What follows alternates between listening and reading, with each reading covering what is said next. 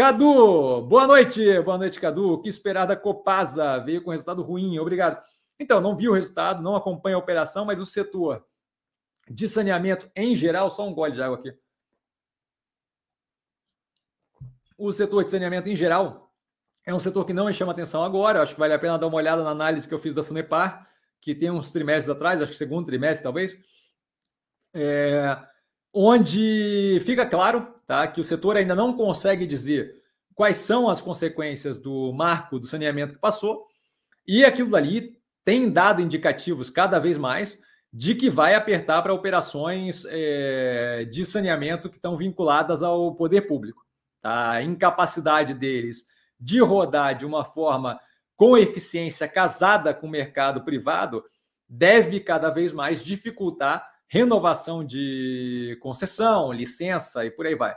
Tá? É, leilão, licença, concessão, não sei como é que chama ali na, no saneamento, mas, mas vocês sabem do que eu estou falando.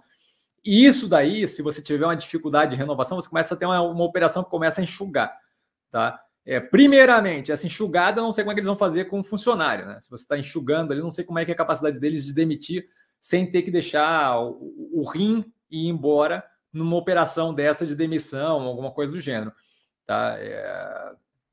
Acho problemático alocar ali nesse momento onde a gente não tem clareza disso. Outro ponto é assim: pós passagem do marco de saneamento, você tem é, um estímulo maior ainda para investimentos mais agressivos de operações do setor privado que estejam vinculados ao saneamento. Então, nesse processo, você viu, por exemplo, a Itaúsa é, começar a montar a posição, se não me engano, é a EGE o nome da operação de saneamento, e aquilo dali deve vir acompanhado da Itaúsa injetando dinheiro lá dentro para o quê? Para justamente crescer agora que eu tenho um marco do saneamento que me possibilita ser mais agressivo com alguma segurança jurídica e com alguma capacidade mais competitiva de ganhar as operações e a capacidade de prover saneamento para regiões que, que sejam interessantes, fechadas em pacote, por aí vai aqui no Brasil.